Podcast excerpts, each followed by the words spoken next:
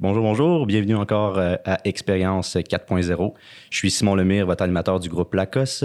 Aujourd'hui, on parle de subvention. Donc, on répond à la question comment subventionner sa transformation numérique? On reçoit Alice Sigé euh, d'ABJI Canada et euh, je vous dis bon podcast. Vous écoutez Expérience 4.0, propulsé par Groupe Lacoste, le podcast sur la transformation numérique pour améliorer votre expérience client.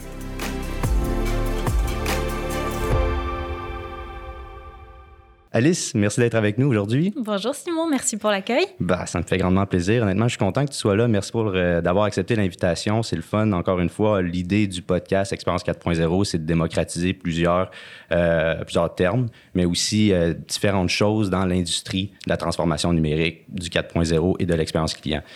donc aujourd'hui, on parle de subventions avant de rentrer dans le vif du sujet des subventions, parce que évidemment, c'est ton, créneau, je veux que tu m'en dises un peu plus sur, bon, qu'est-ce qui est Canada et que fais-tu chez ABJI? Qui es-tu, Alice? Je te laisse t'introduire là, à notre auditoire, tout simplement. Ça marche.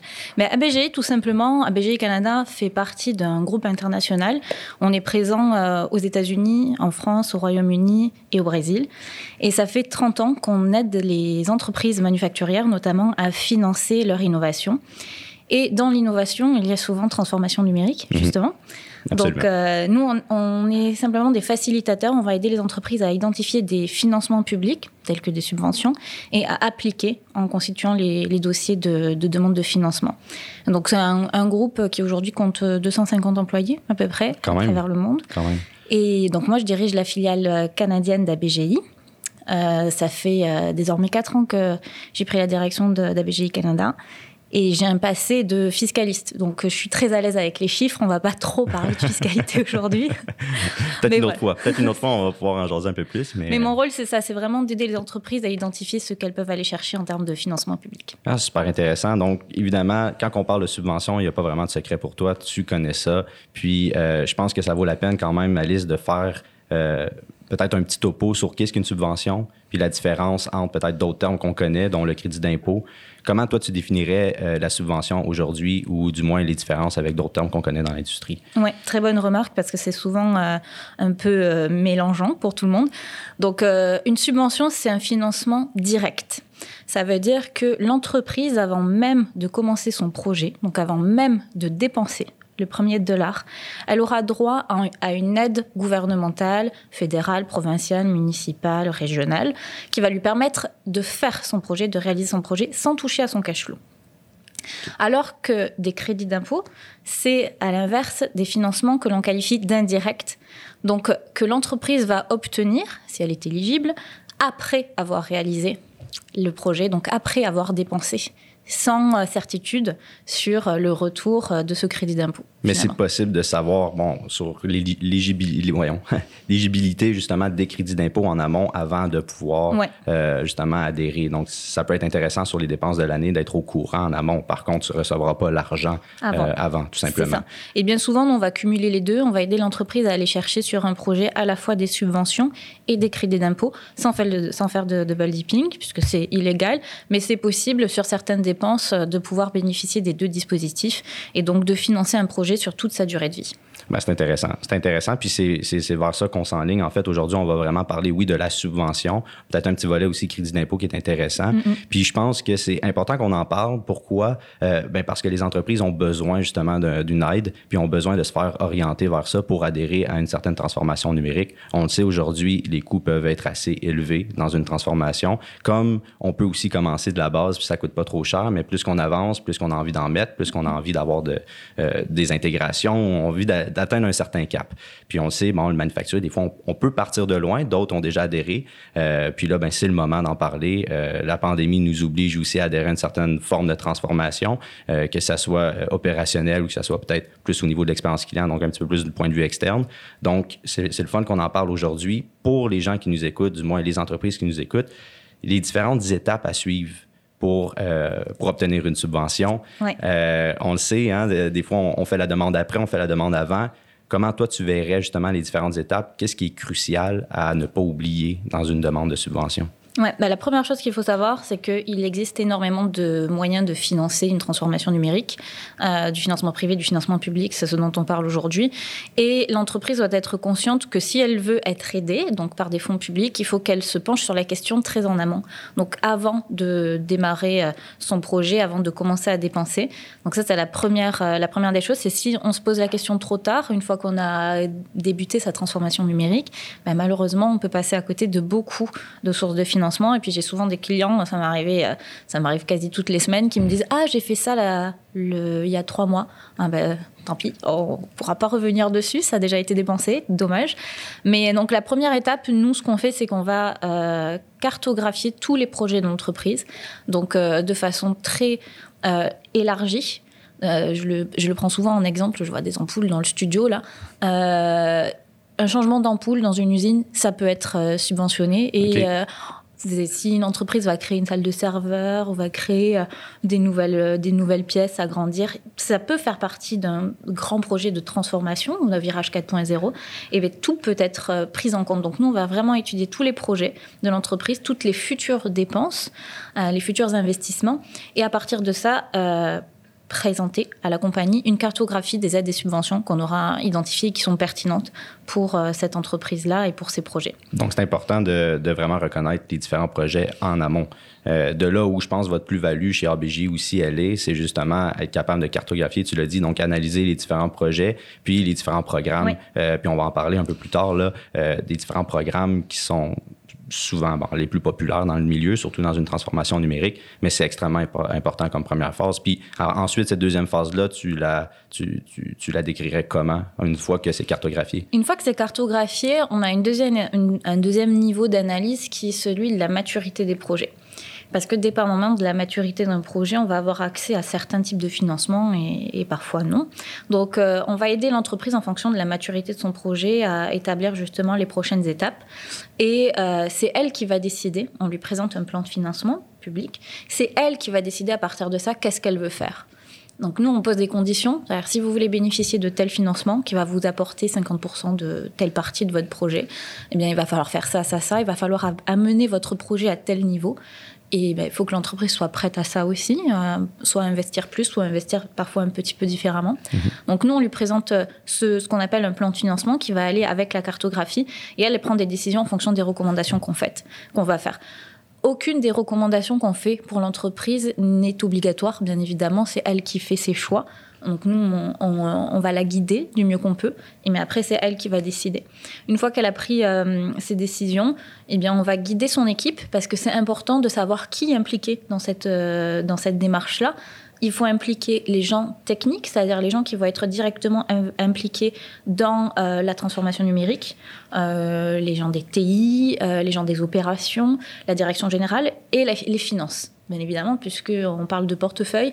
Donc, si euh, le directeur ou le VP Finance ou la VP Finance ne sont pas euh, impliqués dans le projet, ça va être un peu compliqué, puisqu'on a besoin d'avoir certains, euh, certains éléments très, très techniques, financiers et fiscaux, des éléments sur la compagnie aussi, qui vont nous permettre de déterminer si elle est éligible ou pas à certains dispositifs.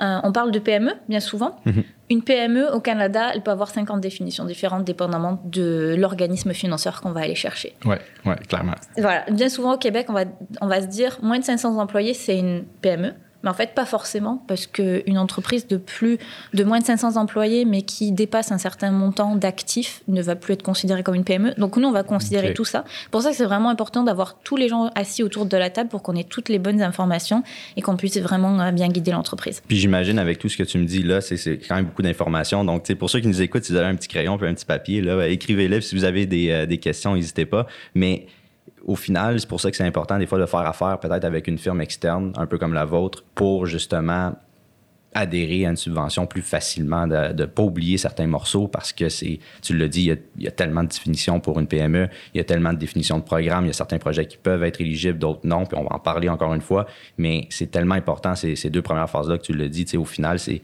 la, cartographie, juste au début, c'est essentiel parce qu'il faut, faut, vraiment être capable de, euh, de cibler les différents projets. Puis après, ben, important aussi de savoir toutes les petites technicités de l'entreprise pour voir si on est éligible ou pas. Euh, puis après, j'imagine que là, on rentre dans le vif du sujet au niveau des projets en soi pour, euh, pour adhérer. C'est ça. Après ça, une fois que l'entreprise a eu, pris connaissance de nos recommandations, qu'elle fait en interne ce qui est nécessaire pour pouvoir appliquer, nous, on va constituer les dossiers. Donc, on fait la rédaction technique et financière pour chacun, chacune des demandes de financement. Qu'est-ce que c'est une rédaction technique et financière? Bah, C'est important aussi de savoir qu'est-ce que c'est un dossier de, demande de financement. Mhm. Euh, pour les entreprises qui savent ce que c'est des crédits d'impôt, c'est assez différent. On n'est pas du tout dans, la même logique puisqu'on est dans la prospective, dans une demande de subvention. Donc, euh, il faut savoir quelles sont les exigences du programme, comment rédiger, comment euh, calculer aussi quelles vont être ces dépenses, quoi présenter. Euh, donc nous, notre rôle, c'est vraiment d'aller chercher toutes les, tous les bouts de dépenses qui vont être éligibles et de mettre de l'intelligence là-dedans, de présenter un projet qui a de l'allure, qui se tient et qui est surtout cohérent euh, avec euh, la volonté de l'entreprise dans sa transformation numérique et quel est son projet, quelle est la dynamique de la direction générale. comme je le dis toujours à nos clients, le meilleur ambassadeur d'une entreprise, ça reste sa direction, ça reste mhm. ses gens. En mhm. fait, nous, on n'est pas là pour représenter l'entreprise. Nous, on est là pour apporter l'expertise, pour présenter une demande de financement, mais c'est pas nous qui sommes les meilleurs pour défendre un projet auprès d'un financeur public. Le meilleur ambassadeur d'un projet, c'est son porteur. Ça n'est pas une firme externe comme nous. Nous, on est vraiment là pour aider l'entreprise à y voir plus clair, à débroussailler, à préparer des dossiers, donc alléger la charge de travail de ses équipes et puis, euh, puis surtout euh, présenter un dossier qui a vraiment de l'allure et qui va se qualifier.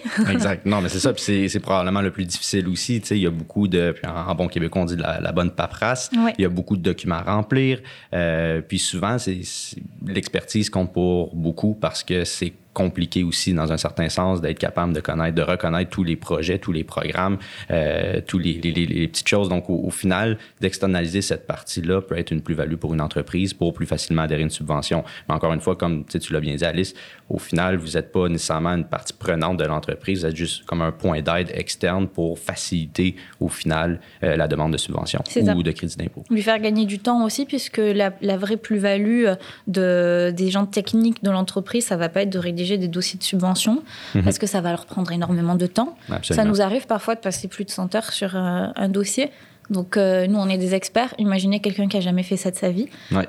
Euh, je préfère presque le, le, président, ou du moins les, les gens importants dans l'entreprise, consacrent ce centre-là aux opérations, à développer l'entreprise, simplement. Exactement. Mais, mais c'est vrai. Puis, mais au final, c'est très important parce qu'on a besoin aussi de ces, ces, euh, ces subventions-là, cette taille gouvernementale-là pour propulser l'entreprise. Mais après, tu sais, c'est chacun son expertise. Puis à un moment donné, il faut choisir aussi ses batailles à ce niveau-là.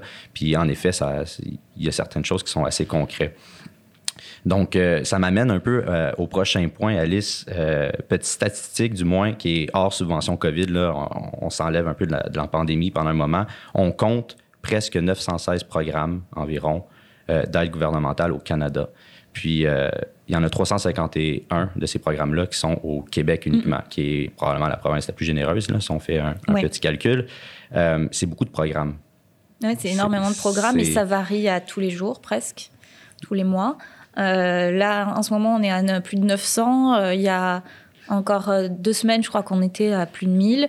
Donc ça varie énormément, dépendamment du calendrier, mhm. des annonces politiques. ça peut être des événements géoéconomiques. Là, il y a beaucoup d'interventions sur le secteur de l'aluminium. On sait pourquoi, vu ce qui, ce qui a été annoncé aux États-Unis. Donc il y a vraiment un travail de veille qui est fait dans mon équipe qui est de tous les jours. On a une personne qui est vraiment dédiée à ça et qui va faire que ça. Parce que, en fait, on est obligé de connaître ces programmes. Alors, moi, je connais pas les, les 1000 programmes euh, sur le bout des doigts par cœur, hein, parce que ça serait pas humain sur un ordi, un ordinateur. Mais par contre, on est obligé de connaître au moins les grandes lignes et on a la chance d'être établi dans une province qui est clairement la plus généreuse, pas seulement au Canada, mais au monde. Ah oui, au monde même. On le voit par rapport à toutes nos, autres implantations à travers le monde. On intervient aujourd'hui sur 20 pays, même si on est présent physiquement dans 6.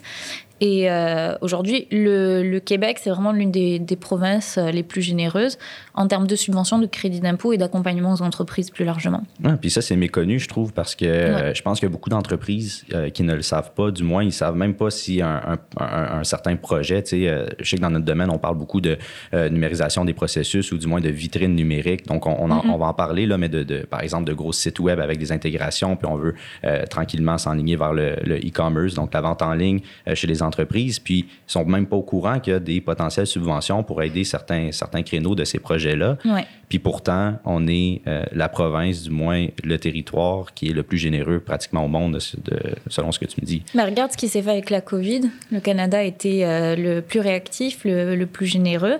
Euh, hors Covid, déjà, il y a énormément de subventions. Avec la Covid, encore plus. Pour le e-commerce, ça a été davantage développé puisqu'on est obligé, avec une pandémie, de développer de nouveaux moyens de vente quand on a une entreprise. Mhm surtout dans le secteur manufacturier. On a des vieilles pratiques, bah, il a fallu les revoir très vite.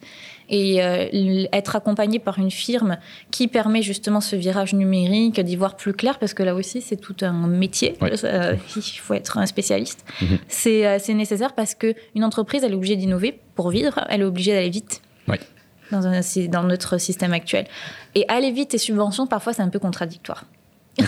Et, explique-moi pourquoi. Pourquoi ça, serait contradictoire bah Parce qu'une demande de subvention, ça prend du temps. Euh, hmm. Donc euh, là encore, c'est pour ça c'est ce que je dis à nos clients très régulièrement. Vous pouvez faire tout seul. Nous, on peut faire que identifier. Vous, vous pouvez faire la demande. On, peut ne pas vous épauler. Euh, juste penser le temps que ça va vous prendre. Penser sans une certaine expertise quel, est, lequel va être le retour sur investissement par rapport à justement au temps que vous y aurez passé. Ça peut prendre parfois jusqu'à 9 mois, un an pour avoir sa ah subvention. Donc nous, ce qu'on fait, c'est qu'on fait en sorte que, nos projets, que les projets de nos clients puissent quand même commencer. Les fonds vont être bloqués. Donc euh, voilà, on se débrouille avec certains financeurs publics pour qu'ils euh, puissent quand même continuer leur projet et justement garder euh, l'allure qui est nécessaire pour rester compétitif sur leur marché. Mais c'est ça, si, il faut savoir que on ne va pas chercher, on va pas faire des projets pour avoir des subventions très mhm. important. Mhm. On fait des projets. On mène des projets qui sont des projets structurants d'envergure pour l'entreprise. Et si on a des subventions, c'est la petite cerise sur le Sunday, quoi. Puis sans oublier que, bon, euh, avant de démarrer le projet, peut-être de juste s'assurer de reconnaître ou du moins poser la question s'il y a une subvention, parce que si on démarre le projet puis on n'a pas fait la demande, il sera trop tard. Mm. Donc, euh, donc, à prendre note, je pense que c'est le point le plus important à retenir, c'est de s'informer avant de commencer le projet, parce que sinon, ben, euh, on ne sera pas éligible tout simplement parlons des différents programmes. Donc là, il y en a 916 euh, à peu près. Là. Ça en fait beaucoup. On n'aura pas le temps d'en parler des 916 malheureusement. De toute façon, on va euh, surtout euh, on va surtout prendre ceux qui sont dans notre créneau. Donc, on parle de la transformation numérique. Donc, comment subventionner sa transformation numérique sur un sur différents volets. Évidemment, nous, chez, chez Groupe Lacoste, on est plus au niveau expérience client, donc plus au niveau euh, technologie, euh, euh, que ce soit marketing, vente, service, que ce soit aussi de, différentes technologies comme un site web qu'on veut adhérer, puis aussi au niveau formation, hein, qui est assez important, puis on va pouvoir en parler un peu plus. Mais évidemment, il y a plusieurs volets, plusieurs programmes qui vont aussi regrouper des opérations plus internes, du moins de la machinerie, etc., etc parlons du premier programme, je pense, qui est quand même, euh, du moins peut-être le plus connu, euh, à toi de me dire. PME en action, je m'en fais souvent poser, puis euh, démarrons le bail avec celui-là. Qu'est-ce qui est PME en action? Qu'est-ce qui est, c'est quoi la définition de ce programme-là? Alors, PME en action, c'est un programme qui est québécois. Encore, on parlait de la province euh, du Québec. Donc, c'est un programme qui est québécois, qui a été mis en place par le MEI, le ministère de l'économie et de l'innovation, et qui aide directement les entreprises, les petites et moyennes entreprises, donc les PME, moins de 500 employés, à opérer un virage numérique. Euh, pourquoi? Parce que le ministre Fitzgibbon, lorsqu'il a pris son mandat, s'est rendu compte qu'il y avait quand même un certain retard dans certaines PME québécoises, notamment manufacturières, euh, dans cette transformation numérique. Euh, on parle de 4.0 aujourd'hui, mais en fait, il y a des entreprises qui sont même pas encore mhm. au 2.0. On le voit, il y a certaines entreprises qui opèrent depuis une trentaine d'années qui n'ont même pas de site web. Mhm. donc, l'analyse que le ministre en a fait, c'est que vraiment, il faut aider ces entreprises-là à se moderniser. Il y a aussi une autre analyse qui a été faite, c'est que euh, on est avec des, des directions qui sont vieillissantes et qui n'ont pas pensé à la relève. Et euh, le point de la relève ça, va faire partie aussi euh, de, de la logique qu'il y a derrière le 4.0, c'est qu'il faut préparer les outils de demain qui vont servir aussi aux décideurs de demain. Carrément. Euh, et donc, euh, ben, quand on parle de décideurs de demain, euh, on va parler d'outils numériques puisqu'on baigne là-dedans. Donc, il faut les mettre en place. Donc, PME en action, c'est un outil qui est très, très, très intéressant parce qu'il va permettre à l'entreprise d'aller chercher jusqu'à 40% de, de, certains coûts pour sa transformation numérique. OK, quand même. c'est de la subvention. Donc, ça veut dire que c'est une avance de cash, c'est mhm. même pas une avance, c'est du cash qu'on va donner le gouvernement à l'entreprise pour réaliser son projet. alors Beaucoup de dépenses vont être éligibles. Là-dedans, on va avoir euh, des dépenses de salaire, des dépenses de sous-traitance pour réaliser cette transformation numérique. Ça peut être l'achat de logiciels, de logiciels, de certaines machineries. Ça peut être très vaste. Et euh, l'entreprise va pouvoir aller chercher jusqu'à 150 000 dollars d'aide. Au total. Selon justement l'enveloppe euh, qu'on est capable d'aller chercher. Exactement. Donc il y a, y a, vraiment beaucoup de choses. Le le problème du succès de ce programme, c'est que vu qu'il a eu beaucoup de succès, eh bien, bien souvent, il y a plus d'argent. Donc, euh, on est sur le calendrier gouvernemental qui commence au 1er avril et qui finit au 31 mars de l'année suivante. Là, je peux vous dire qu'actuellement, euh, pour ceux qui nous écoutent, je pense qu'il n'y a plus beaucoup d'argent dans PME en action, mais ça va reprendre. Donc, on sait que c'est un programme qui, euh, qui va revenir, mais on n'a pas de visibilité sur ce qui reste dans les caisses à l'instant T quand on se parle pour appliquer à ce programme.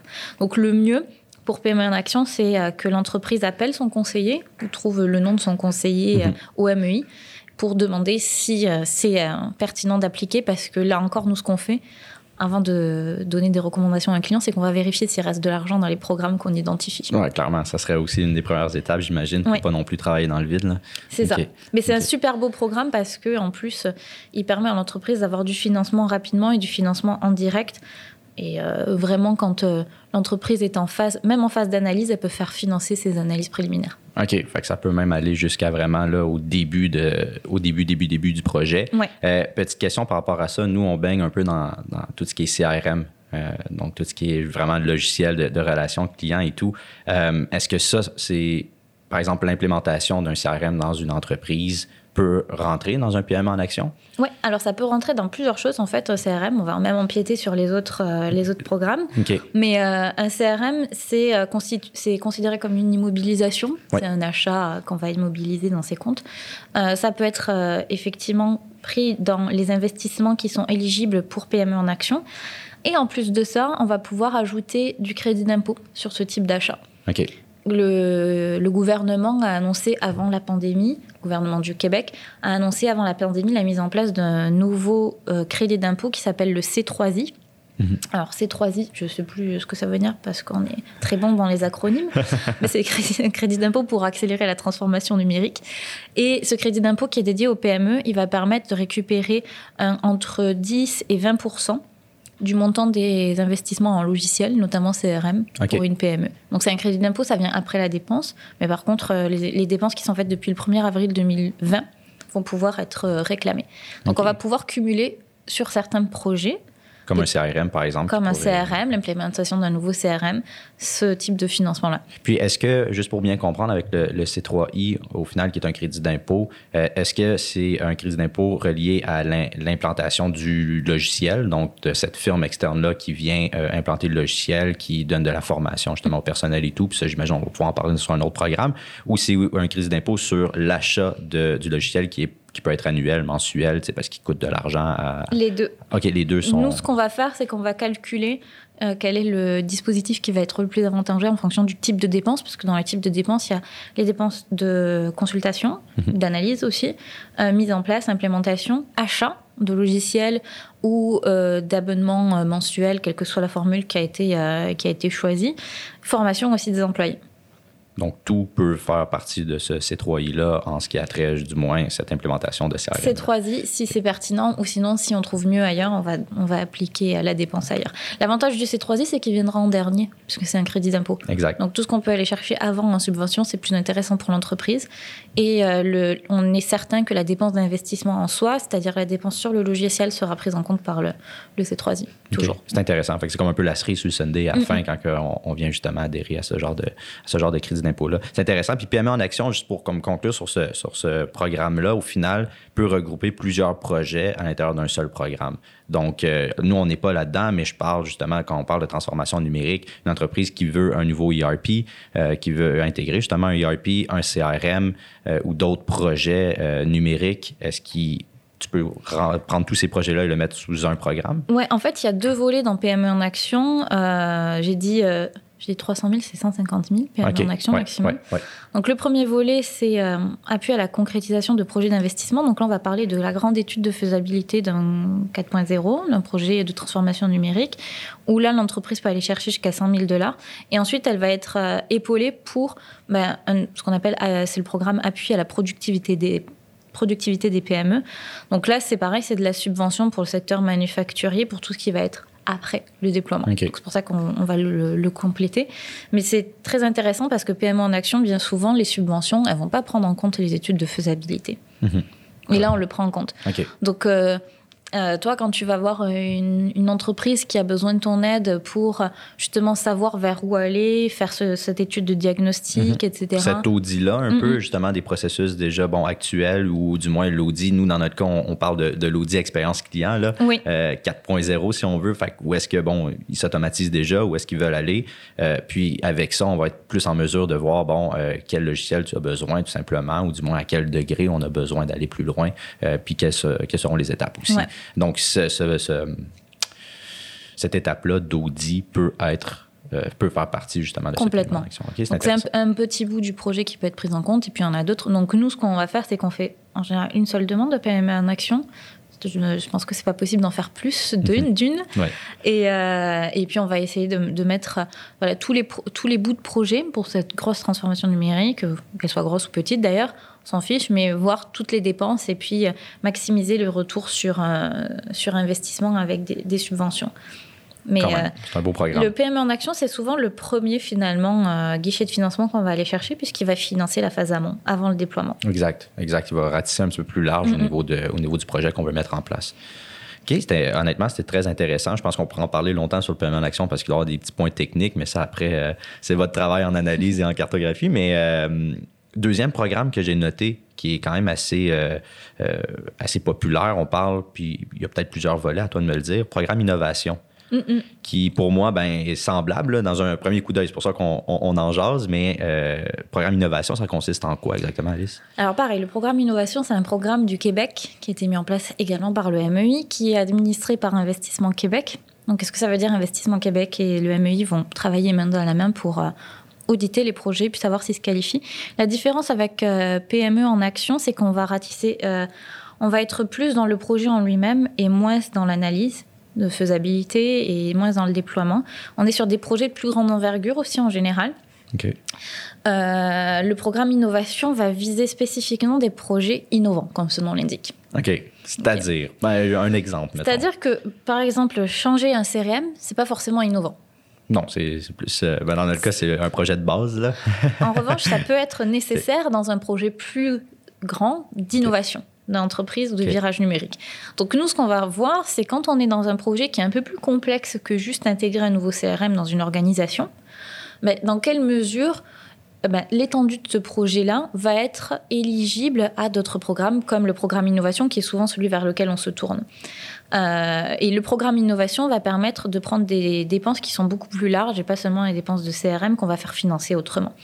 Donc, euh, moi, je vais regarder le programme innovation quand on dépasse la simple intégration de logiciels. Parce que là, l'innovation est plutôt limitée. Mais si on est vraiment dans, une entreprise manufacturière pour laquelle changer le, logiciel, c'est un premier jalon d'une mhm. Mhm. transformation numérique beaucoup plus de large, d'envergure, qui va signifier un changement des procédés, changement des, des, contrôles de gestion, changement de la méthodologie, un changement dans la production, n'importe quoi, mais qui est innovant et qui va demander à l'entreprise beaucoup d'efforts eh bien là, on va aller euh, regarder euh, le programme innovation et puis euh, si certaines dépenses peuvent se qualifier. Est-ce qu'un projet dit innovant pour fitter dans ce programme-là doit nécessairement être sur une longue durée ou ça peut être un projet innovant qui peut être segmenté en, en 3-6 mois? C'est rare, j'imagine, ou c'est plus souvent du 12-24 mois? On va être plus souvent avec le programme innovation sur du 12-24 mois, effectivement. néanmoins, ça n'est pas parce qu'un bout du projet va durer que trois mois que le projet sera fini dans son intégralité en trois mois. on va toujours regarder le projet dans sa globalité, de son lancement, à la phase de, donc de la phase d'analyse, à sa livraison, et en sachant qu'après la livraison, il y a toujours aussi la formation des équipes. Donc, euh, ça dure jamais trois mois. Euh, c'est rare que ça dure trois mois. À part si on fait vraiment qu'intégrer un logiciel. Et encore là, intégrer le logiciel, on sait, euh, on l'a tous fait. On sait combien de temps ça prend. Donc, euh, s'il y a un petit bout du projet qui prend trois mois, c'est pas grave parce qu'on va quand même intégrer ce petit bout de projet et cette dépense-là dans euh, un projet de plus grande envergure qui va durer 12, 18, 24 mois. Mais c'est de le voir, c'est ça, sur un, plus long terme, là, tout simplement. Ouais. OK, intéressant, intéressant. Puis là-dessus, j'ajoute un troisième programme, le programme ESSOR. Ah oui. Euh, plus peut-être relatif au projet d'investissement. Euh, encore une fois, ça va être bon de faire des exemples ou du moins de, différencier les différents programmes. Si on a parlé du PME en action, programme d'innovation, puis là, ben, le programme ESSOR, euh, en quoi consiste ce programme-là exactement? Ah. Le programme Essor est encore un programme québécois? oui, bon. le Québec, hein, la, province la plus généreuse au niveau des, euh, au niveau des programmes, mais qui est aussi très méconnue dans l'industrie. Donc, euh, il va falloir en, parler plus. Et le programme Essor, lui, il va, il va viser les, les dépenses d'investissement. avec le programme Essor, on peut avoir deux types d'aides. Une subvention et ou un prêt. Ce prêt peut être à taux zéro ou pas. Qu'est-ce qui va faire la différence? C'est euh, l'analyse que va faire le ministère du projet de l'entreprise. Euh, c'est-à-dire que bah, toute, je, ne peux jamais promettre à un client avec un programme essor d'avoir de la subvention. Les contributions sont au contraire, hein, les subventions sont très euh, exceptionnelles pour le programme essor. En général, on va avoir plus des prêts à taux zéro ou des prêts à taux préférentiel, avec des moratoires sur 8 ans en général. Donc là, les, projets qui vont être admissibles, ça va être les dépenses d'investissement un peu plus traditionnelles, qui vont aller dans le sens de la transformation numérique aussi. Mhm. Ça peut être euh, de, nouvelles, de nouveaux euh, robots, des nouvelles machines, euh, des, des, nouveaux outils numériques, ça peut être de l'IoT, ça peut être plein de choses qui vont aider à financer typiquement les dépenses de machines et ou d'agrandissement ou de changement dans l'entreprise, puisque quand on va intégrer par exemple une nouvelle ligne de production, parfois il va falloir agrandir, modifier l'espace. Euh, si on change d'outil, on va peut-être changer les processus de fabrication. Mhm. Donc euh, ça va impliquer des, changements dans euh, le, du côté de la production, des opérations. Ben là, si c'est des dépenses d'investissement, euh, on va pouvoir aller voir euh, le programme Essor. OK. Puis là, tu me parles justement de machinerie et tout avec ce programme Essor-là. Donc, évidemment, on parle de gros montants souvent euh, associés à ces prêts-là. Est-ce que c'est possible, je pose la question, est-ce que c'est possible de joindre un, un, des projets, je prends un exemple on veut une nouvelle machine ou du moins un nouveau robot dans une entreprise manufacturière, on peut peut-être aller chercher un programme SR, mais est-ce que c'est possible de le mettre dans un, programme innovation aussi, vu qu'on veut innover à développer un nouveau produit, on veut développer une nouvelle façon de fabriquer pour être plus opérationnel? Je donne un exemple. Est-ce que c'est possible d'aller joindre? Mais le, programme innovation, ça vraiment si c'est très, très, très innovant. Il faut vraiment, la, notion d'innovation, elle est importante. Et définir l'innovation, euh, ça nous prendrait un nouveau podcast ouais, absolument. en entier. Il y en a tellement des définitions. Euh, si c'est juste euh, agrandir une usine pour ajouter une ligne de production, mettre des nouvelles machines, on va aller sur du programme essor puisque finalement l'entreprise va devoir financer sa croissance. Mhm. Et c'est des gros investissements. Programme essor en dessous de 250 000 dollars, mais ça, c'est pas accessible. Donc, c'est des gros montants. C'est euh, des plus gros montants. En général, on parle de millions. Euh, et puis, l'aide du gouvernement, elle va varier entre, de ce que j'ai vu, sur des énormes montants, 6 jusqu'à un 30% en général de, financement. Mais c'est cumulable là aussi, puisque en général, le plafond qu'on peut aller chercher en termes de financement public sur un dollar dépensé, c'est 75 sous. Donc on peut aller chercher jusqu'à 75% de financement public pour un projet, une entreprise. Donc c'est pour ça que nous, on, va vraiment s'attacher à cumuler différents types d'aides mhm. pour être sûr qu'on se rapproche le plus, le plus possible de ce 75%. c'est certain, on va aller toujours en chercher le mm. plus le plus possible en, fonction des projets. C'est des projets qui coûtent cher dans, la majorité des cas. Euh, dans la majorité des cas, c'est des projets qui coûtent cher puis le plus qu'on est capable d'aller chercher, le mieux c'est au final. Et comme je le dis, il ne faut pas jouer petit bras aussi sur ce type de projet. Mhm. Quand on parle de transformation numérique, je, le dis tout le temps, le pas cher est toujours trop cher. Si vous allez vers une solution qui va vous paraître euh, euh, la, la plus court-termiste, Mhm. vous allez le regretter. Donc autant Mhm. investir euh, une bonne fois pour toutes, être aidé, puisque plus on va investir, plus on va obtenir d'aide financière, gouvernementale. Bah, plus vite cette solution va être, euh, enfin, plus cette solution sera durable aussi, et plus vite elle aura ses effets pour, sur l'entreprise.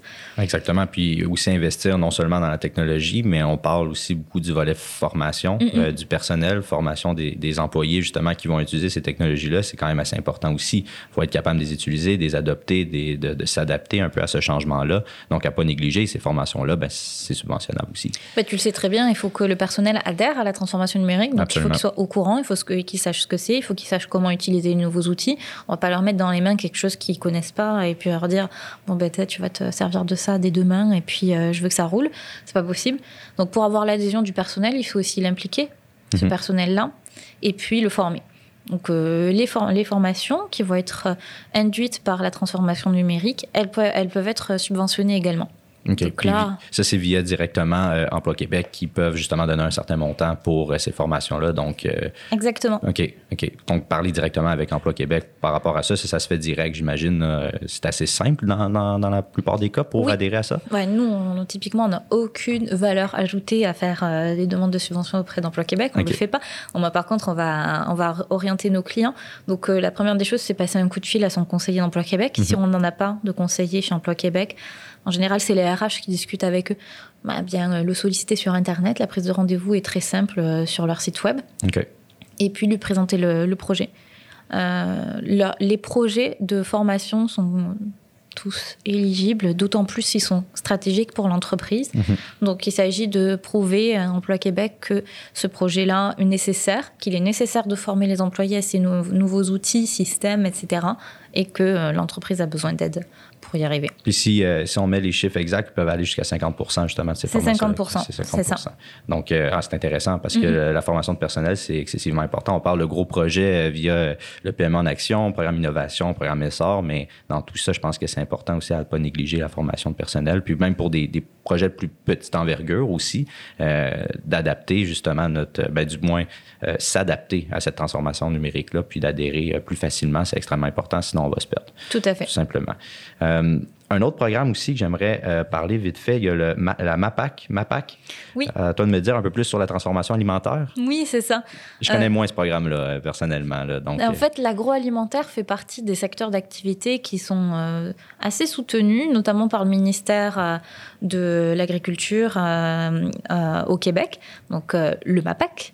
Le MAPAC a mis en place des, des programmes de soutien pour l'industrie de l'agroalimentaire et pour l'industrie de la transformation alimentaire. Mhm. Et en fait, tout comme les autres manufacturiers dans d'autres secteurs d'activité, euh, le gouvernement s'est rendu compte qu'il y avait quand même un effort à faire pour accélérer cette transformation numérique, pour changer certains euh, processus qui étaient parfois archaïques. Donc, euh, ils ont mis en place le programme de transformation alimentaire, robotisation et système de qualité. Ça veut dire quoi? Ça veut dire qu'on incite les entreprises de l'agroalimentaire à utiliser des machines, euh, à moderniser leur équipement. Pourquoi? Parce que tout comme les autres secteurs, ce secteur-là a particulièrement souffert du manque de main-d'œuvre Ouais. et continue d'en souffrir parce que c'est pas parce qu'on est en pleine crise, on en sort de la Covid qu'on manque pas de main-d'œuvre. C'est faux. On l'a vu et on le voit encore. Là, il y a certains agriculteurs qui sont obligés de jeter leur production parce qu'il n'y a personne pour les ramasser. Ouais. Euh, ah, c'est- désolant, honnêtement. C'est c'est- Voilà. c'est de la perte. C'est c'est de la perte, c'est de la perte de revenus, c'est de la perte pour tout le monde. Puis c'est dommage. Puis c'est oui, en effet, c'est un enjeu très important en ce moment-là. C'est crucial. Euh, le Québec, c'est quand même aussi une terre agricole. Donc, euh, il s'agissait de- d'aider les entreprises à opérer ce virage. Et euh, le, le programme du MAPAC est très intéressant puisque là aussi, il va financer le volet analyse, planification de la démarche et la réalisation du projet avec euh, les dépenses d'investissement. Et donc là, on intègre complètement euh, euh, les dépenses de transformation numérique parce que une robotisation, c'est pas juste acheter, acheter un robot et puis le mettre dans sa ligne de production. Non, ça prend un changement de système Ouais. informatique, de nouveaux logiciels. S'il n'y a pas de CRM, ben là aussi, ça sert à rien. Autant faire les choses bien. Donc, intégrer un CRM, ça va faire partie du, du projet. Mhm. Donc, euh, c'est là aussi, c'est c'est quelque chose à penser dans sa globalité et le, le secteur agroalimentaire est particulièrement privilégié parce que aussi particulièrement touché par euh, ce manque de digitalisation. Oui, carrément. Puis euh, je donne un petit, euh, je laisse un, petite anecdote. Là. Je suis souvent sur LinkedIn. Puis je regarde, j'ai plusieurs personnes là, dans, mon, dans mon réseau qui partagent justement de, des différents robots dans le domaine agro, agroalimentaire. Puis c'est assez impressionnant, les différents robots qu'on est capable de ah justement créer pour automatiser les processus, pour justement faciliter aussi les opérations. Euh, c'est super, super captivant. Donc, si vous avez la chance d'aller voir ça, euh, c'est assez fou les projets qu'on est capable d'atteindre de, euh, dans le domaine agroalimentaire. Puis, j'imagine, ben, c'est ça, ce programme-là est fait pour aider, du moins. Et surtout que ces entreprises-là, bien souvent, les machines, elles sont fabriquées au Québec par des entreprises manufacturières québécoises. Mm-hmm. Et je ne l'ai pas dit, mais ça fait bien souvent partie des critères. Lorsque on va valoriser, quelle que soit la subvention, valoriser des dépenses de sous-traitance, il est important de choisir des sous-traitants canadiens et encore mieux québécois lorsqu'on s'adresse à un programme québécois. Quand c'est impossible, mettons, euh, on est obligé de travailler avec la NASA, ben là oui, la NASA, c'est la NASA, donc il n'y aura pas d'équivalent au Canada. Eh, effectivement. Euh, mais, par contre, si il, existe l'expertise sur le territoire, il faut utiliser cette expertise. OK, c'est intéressant quand mm-hmm. même de faire valoir justement le marché local un petit peu plus et l'expertise locale aussi par rapport à ça. OK, c'est super cool. Euh, un programme, honnêtement, que moi, je connaissais pas du tout, puis qui finalement est, extrêmement important. Puis, on a aussi le, programme Immigrants investisseurs en soi que euh, aussi, tu pourrais peut-être nous en dire plus sur ce type de programme-là. Tout à fait. Ça, c'est un programme qui est un peu plus complexe. Il fonctionne différemment des autres programmes. C'est euh, un prêt. Donc, ça peut être un prêt à taux zéro. Donc là, la subvention, elle est dans l'absence de d'intérêt à payer. Mhm. Mais c'est pour ça que ça rentre euh, quelque part dans les subventions, en tout cas dans les aides d'État.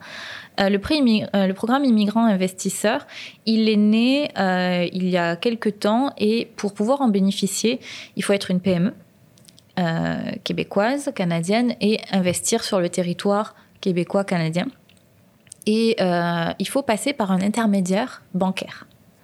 Donc ça, c'est la grosse différence avec les autres programmes, c'est que c'est un fonds qui est géré par des intermédiaires bancaires. Donc, euh, il y a une liste d'intermédiaires qui est listée sur le site de, de, de Investissement Québec qui, euh, qui gère ça. Et euh, le programme Immigrants Investisseurs, c'est un, processus un peu plus bancaire. Donc les entreprises qui ont peur de se lancer dans des démarches administratives très complexes, euh, très complexes et qui ressemblent à une demande de prêt traditionnelle, je leur déconseille. Mhm. En revanche, ça permet d'avoir plusieurs millions parfois d'aides, parfois de prêts à taux zéro, et ça peut être assez intéressant. le prêt Immigrants Investisseurs, pour la petite histoire, il a été mis en place avec le fonds qui est récolté lorsqu'on demande à des travailleurs étrangers qui viennent avec leur famille. Mhm. Euh, typiquement les travailleurs chinois, euh, de payer pour avoir un permis, euh, droit de résider au Canada. Donc il y a une partie qui a été dédiée et, mise par le ministère pour le développement des PME, parce qu'en fait on fait venir cette immigration aussi pour développer les PME en local.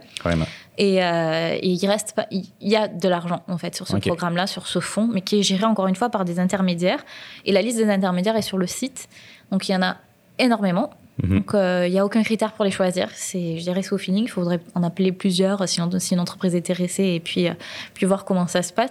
Mais ça reste un programme qui est intéressant et que je, juge pertinent de mentionner. Oui, carrément, parce que j'imagine que quand on a besoin d'aide ou on a vraiment des gros projets d'envergure, ben, faire appel à différentes sources peut juste aider à propulser l'entreprise au prochain niveau, tout simplement. Exactement. Puis quand on sait qu'il y a de l'argent encore dedans, on sait qu'il y a encore des opportunités, euh, il faut les saisir.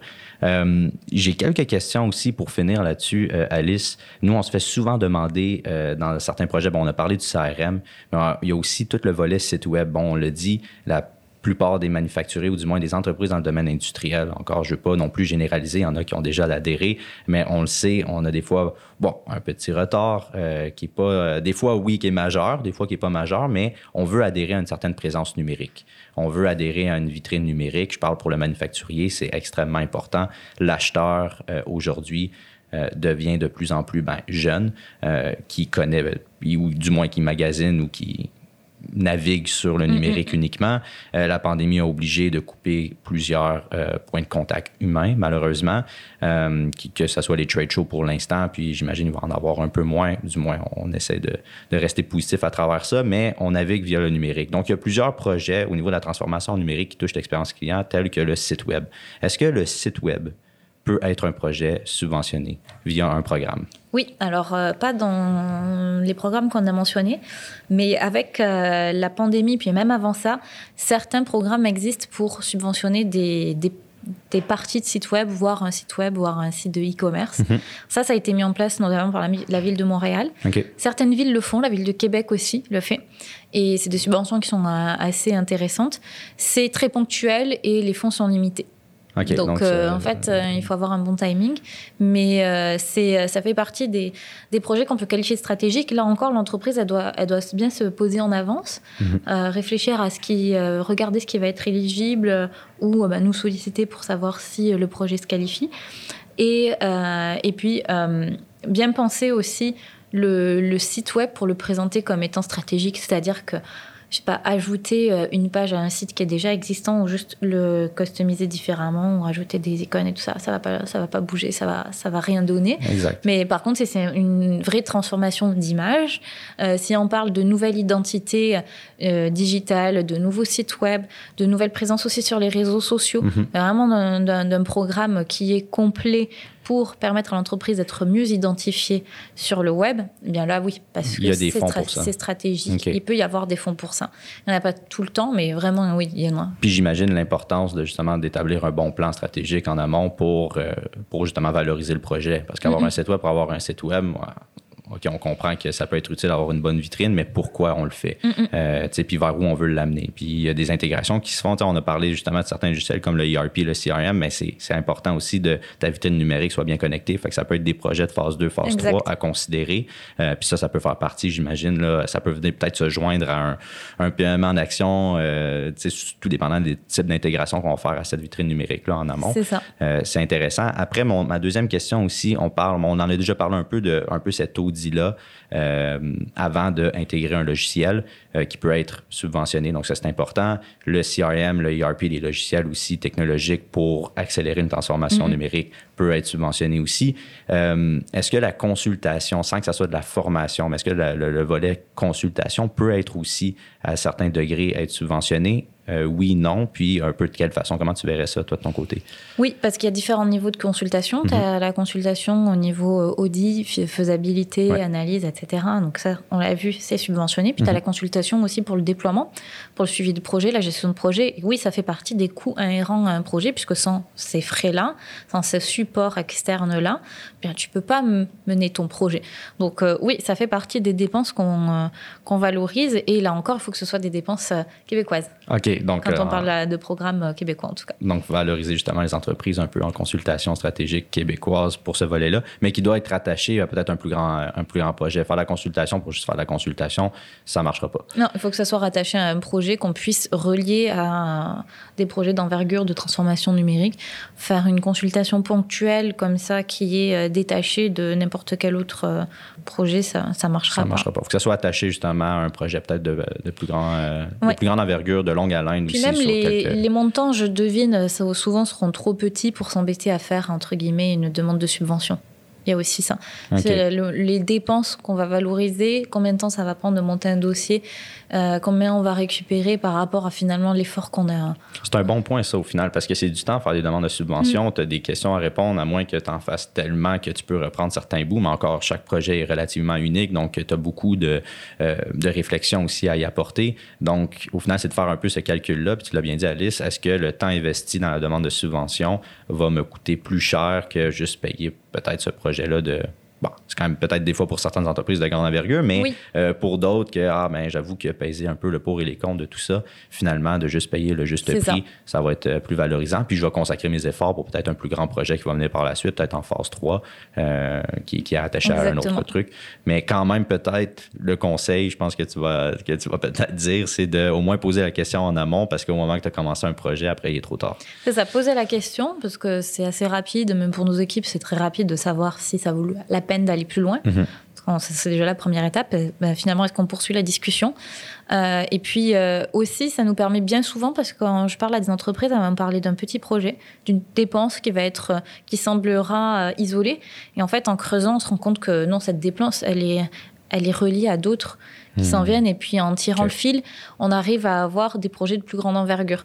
Donc ça aussi, c'est le travail de nos équipes en interne, c'est de voir. Euh, bah, parfois, vraiment, il faut tirer le fil longtemps pour voir euh, où est-ce qu'ils veulent en aller. On consigne des accords de confidentialité, évidemment.